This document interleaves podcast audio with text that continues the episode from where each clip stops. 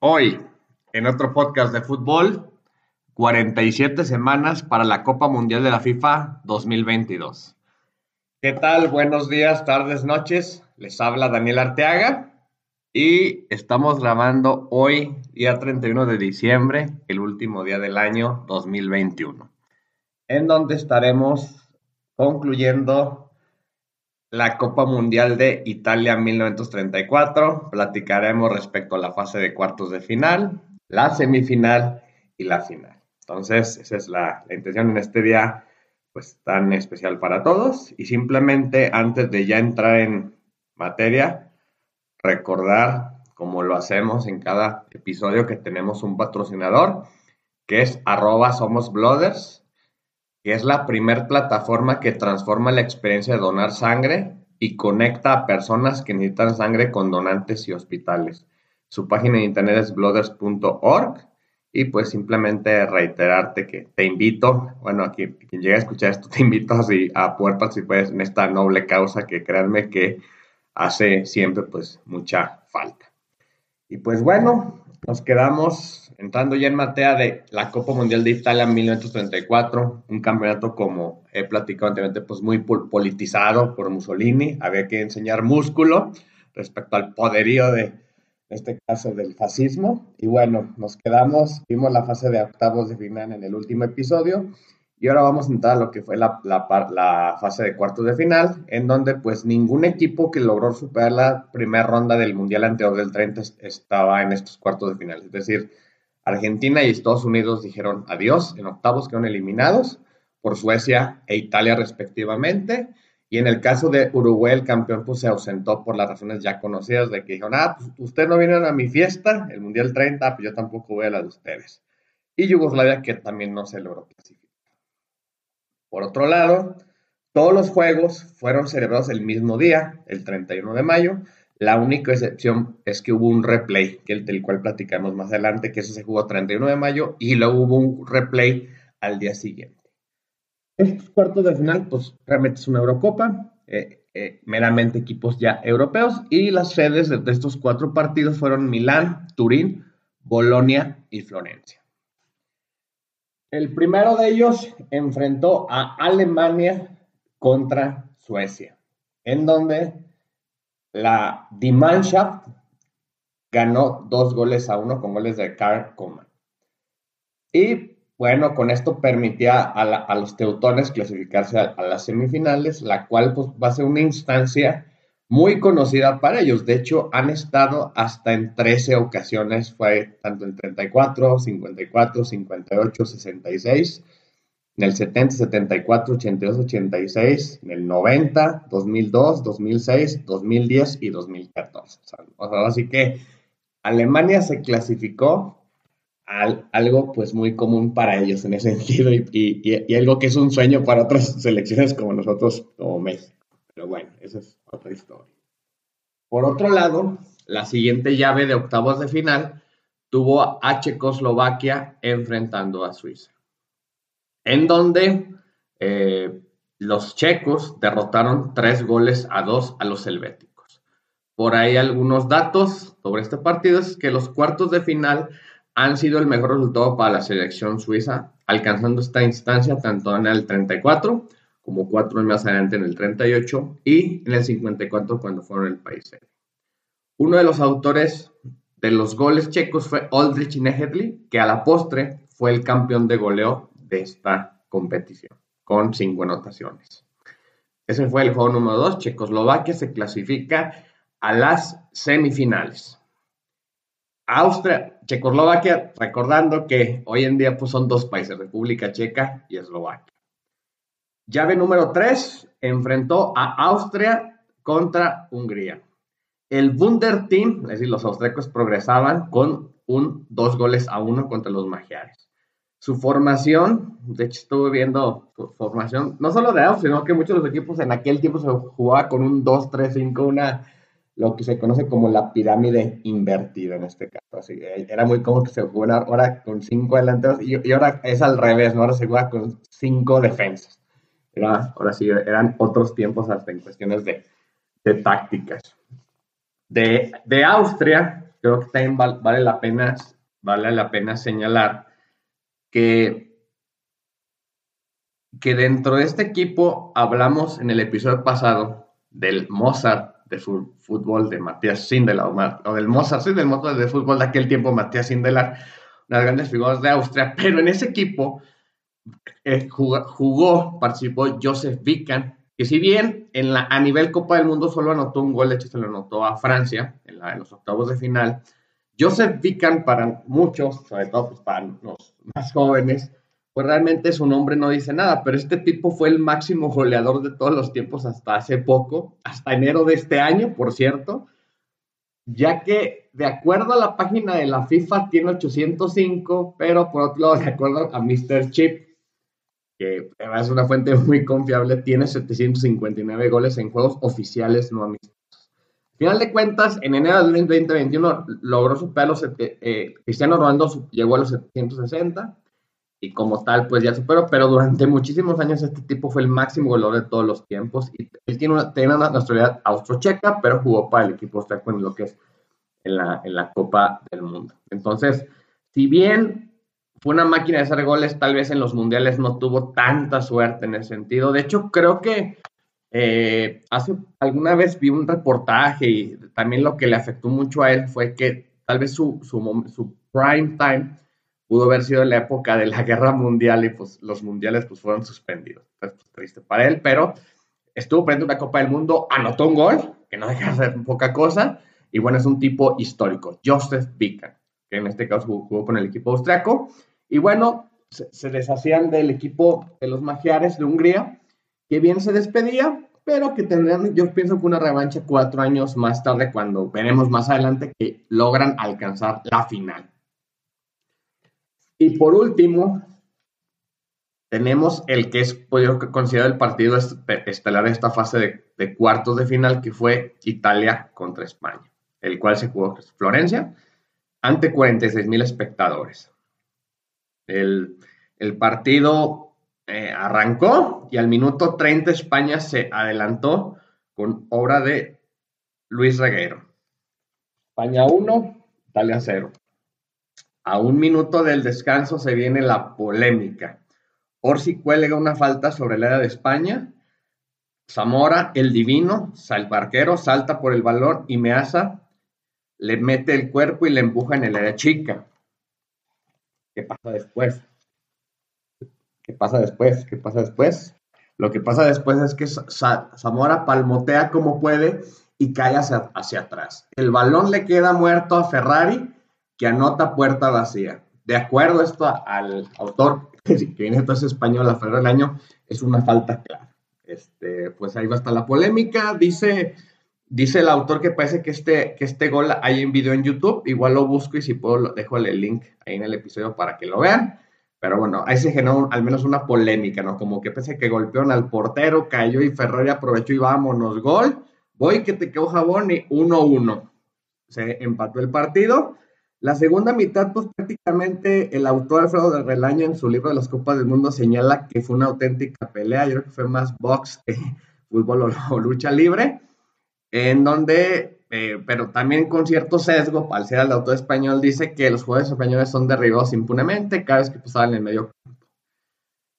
Se llegó a la prórroga, cada uno de los equipos tuvo una chance, por ahí me has agotado, hecho un balón a puerta vacía a cuatro metros, metros del marco, y la fuente español estrella un tiro en el poste. El partido termina 1 a 1 como esta era la segunda Copa del Mundo, tal vez, eh, la segunda Copa del Mundo, había cuestiones de logística, áreas de oportunidad, como el partido quedó empatado y, en ese tiempo todavía no existía la, la, definición vía penalties, se debía jugar un replay. Pero como las semifinales estaban previstas para el 3 de junio, pues no había que tiempo que perder y tenían que jugar un día después, o sea, jugar el 31 y ahora iba a jugar el 1 de junio. Eh, pero, pues obviamente, con circunstancias muy diferentes, ya que, por ejemplo, el autor Jonathan Wilson en su libro La prima invertida habla que entre cuatro y tres jugadores de España están fuera por lesión. Hay autores que hablan de más jugadores, pero de entrada lo creo que uno lo que sí mucho es que, por ejemplo, Ricardo Zamora, el divino, el portero y capitán, no juega. Entonces, de entrada, pues sí hubo como tal una afectación importante para ambos equipos, pero parece que España fue la más perjudicada. Entonces, ahora sí que al día siguiente se, se jugó este partido en la, misma sede y también pues, el, el, antifútbol siguió. Por ahí Alfredo Relaño señala que Monty, saca, Monty saca a Bush del campo de una patada. Bush es jugador español. Y por otro lado, al minuto 11 del primer tiempo hubo un córner de la izquierda, del ataque italiano lo lanza Orsi al segundo palo. Ahí aparece Meazza que arrolla a Nogués, que es el portero suplente, que bueno, era el portero suplente de Zamora y jugaste como, como titular, y marcó espectacularmente. Significa Italia 1, Italia 1, España 0, y pues de hecho ya, ya no hubo más en el partido. Este, eh, aquí el, autor señala que pues, el árbitro estuvo a favor de, Italia, que pues esto sí puede ser cierto tomando en cuenta pues, las condiciones del partido, ¿no? O sea, de que pues si había, si había una presión política, está, tenías a Mussolini en el palco, ese tipo de cuestiones, entonces pues realmente, este, eh, ¿cómo se llama? Pues esto dice el autor que el árbitro condujo las... Bueno, esto, Alfredo Relaño a su vez señala que un periodista de aquel tiempo, del periódico Le Auto francés, dice, el árbitro condujo las, acciones con tal descaro que, que, parecía frecuentemente el jugador número 12 de Italia. Pero bueno, eso es parte de la historia. En aquel tiempo, pues no había tanta, pues tanto video, pues, eran las anécdotas, pero al final de cuentas, Italia se clasificaba a, la, a las semifinales de su mundial. Y, vaya que fue su mundial en este caso. ¿Cómo, está, cómo quedaron las llaves de las semifinales? Fue, fue Checoslovaquia enfrentando a Alemania en Roma e Italia enfrentando a Austria en Milán.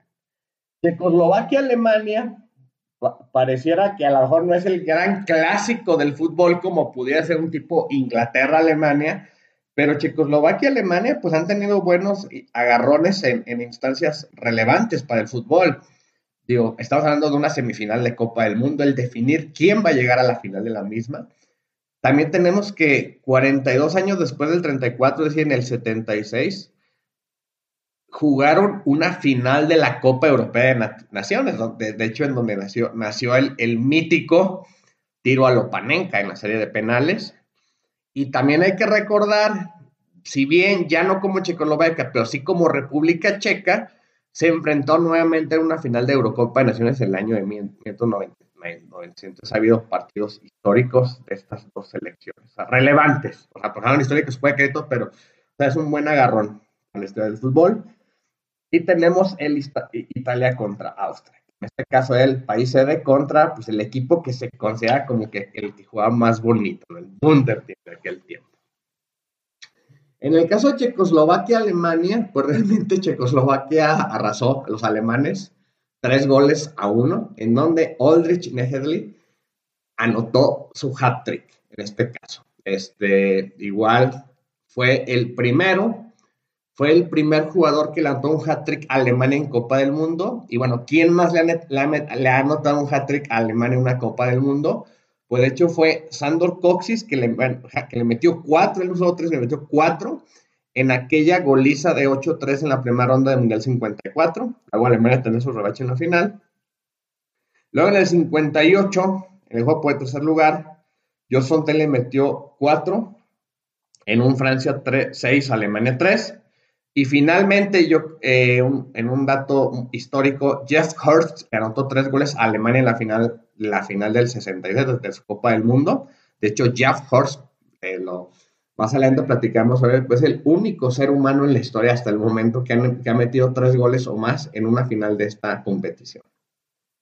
Entonces, eh, pues ahora sí que Checoslovaquia se clasificaba a la gran final. Y a quién se iba a enfrentar, pues este, era Italia o Austria.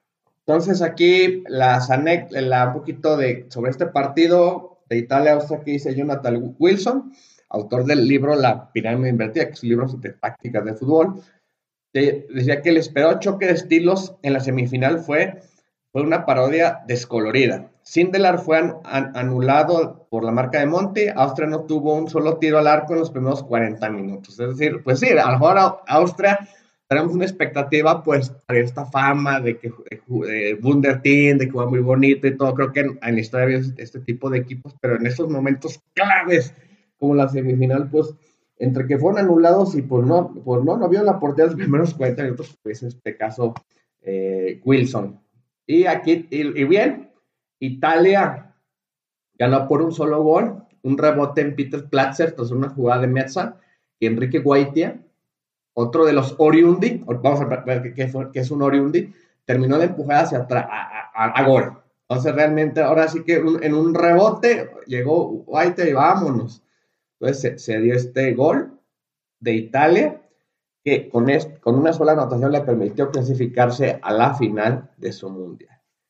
Ah, eh, usé la expresión oriundi de Enrique Guaita, que de hecho fue el autor del gol. Y bueno, ¿qué es esto de oriundi? Y bueno, esto lo, esto lo saqué del libro de Alfredo Relaño, de las, ¿cómo se llama? mundiales, cuántas historias, te dice que los oriundi fue algo que creó Mussolini debido a la gran cantidad de apellidos italianos que había en el fútbol de Río de la Plata, en Argentina, conocido de la excelente calidad de los jugadores de, aquellos lares. Entonces lo que hizo, decidió impulsar la iniciativa de ficharlos a clubes italianos y nacionalizarlos. El caso de Guaitia fue un jugador argentino inicialmente, los nacionalizó italiano, que jugó en Racing, en Estudiantes de La Plata y en la Roma. Esto, de acuerdo a este mismo autor, Alfredo Relaño, te habla de que aquí, hay, aquí es donde empieza aquí la polémica, ¿no? Dice que de acuerdo al reglamento de la FIFA, un jugador que haya presentado a una asociación nacional en partido internacional no será calificado para jugar en otra, sino después de un plazo de tres años de residencia. Y de acuerdo a, la, en, aquellos tiempos, se decía que dos oriundis, creo que fueron Monti y de Demeria al menos, habían sido internacionales con Argentina en julio del 31 y para el Mundial aún no llevan los tres años en Italia. Pero bueno, en aquel tiempo todo esto era un poquito más relajado, este tema de las leyes y todo ese tipo de cuestiones. Y bien, Italia, sea como sea, ya estaba en la final de su Mundial. Eh, antes de hablar de la misma, hay que, hay que señalar que por primera vez en la historia de la competición se jugó el partido que, que muchos lo conocen como el partido que nadie quiere jugar, que es el del tercer lugar en donde Alemania derrotaba 3-2 a Austria. Para Austria sería esta su, mejor participación, la, del 34, y repetiría algo similar en el 54. Pero bueno, ya llegaríamos a, al gran partido, al sueño de todos, la gran final de la Copa Mundial de 1934. Italia contra Checoslovaquia. El partido empezó nervioso y duro en una especie de fútbol control en el que nadie quiere arriesgar. Pues sí, yo creo que con muchas de las finales, es más el mío a veces de no perder.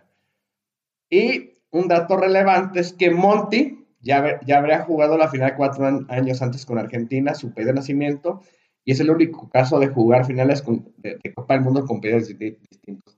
Hoy en día con la reglamentación de la FIFA esto sería imposible. O sea, sí puedes llegar a cambiar de nacionalidad, pero sobre todo cuando estás iniciando tu carrera, obviamente cuando, eh, obviamente no, no, después de jugar a Copa del Mundo, es, es, un proceso un poquito complejo, no, no, no, o sea, no, eso no sé, o sea, esto hizo Monty, pues hoy en día, hoy en día sería imposible. Por otro lado, esto de acuerdo al libro La epidemia invertida de Jonathan Wilson, por momentos amenazaron con avergonzar a Italia los checoslovacos, los checos, sobre todo después del gol anotado por Puk, Puk al minuto 76. Luego por ahí habla que hubo un disparo al poste y se perdió otro gol en Sobotka, por Sobotka del equipo checo. Al 76, Checoslovaquia le ganaba a Italia. Entonces, pues se, estaba ahí como que estaba entristeciendo la fiesta de Mussolini, como, que no, ¿verdad? Y te habla de que al minuto faltando, o sea, al minuto que 82, faltando 8 minutos, Orsi igualó con un derechazo que atravesó al, portero Fran, Francis Planica. Y bien, se llega el minuto 90, se acaba el partido en su tiempo regular y se viene la, la prórroga. De acuerdo al autor, Alfredo Relaño nuevamente, Schiavio le dice a, Pozzo, al entrenador, que no puede más. Pozzo le cambia por Guaitia, pero le cambia nada más de posición, no, no es cambio de jugador por jugador. Le colocan el extremo y, y, le, y en este caso lo manda al extremo a Schiavio y Guaitia en este caso se va como centro delantero.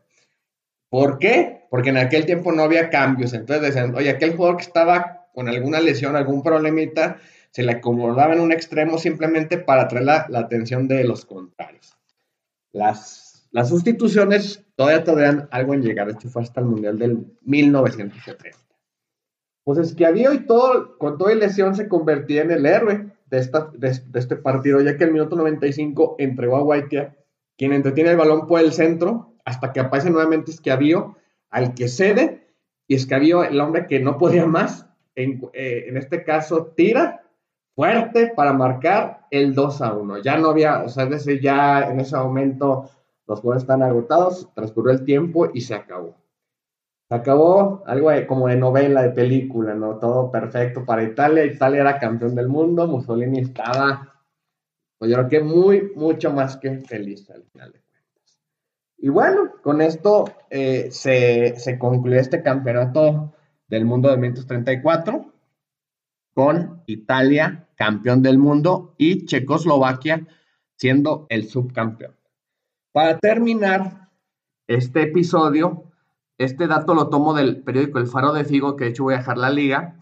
Hay un par de, historias que son, son buenas, que ahora sí que aquí es un poquito, puede que sea real o puede que tenga algo, algo de, medio leyenda, de medio de mito, pero uno, una de las, la primera de ellas, estos, yo desde niño siempre le he escuchado de que se habla de que antes de comenzar la gran final, el duque Mussolini se acercó ahora sí con sus muchachos y ahora sí que les tiró una famosa arenga, unas palabras bonitas y todo, pero esas palabras bonitas y todo, bueno, no quedaron tan bonitos porque concluyó con una, con una frase que les dijo a los muchachos, vencer o morir esta pues a lo mejor fue una manera de, pues, de, motivarlo, no sé si de la mejor manera, pero esta siempre la leyenda de vencer a morir. Yo eso siempre lo, he escuchado, no, no, me, no sé si fue o no cierto.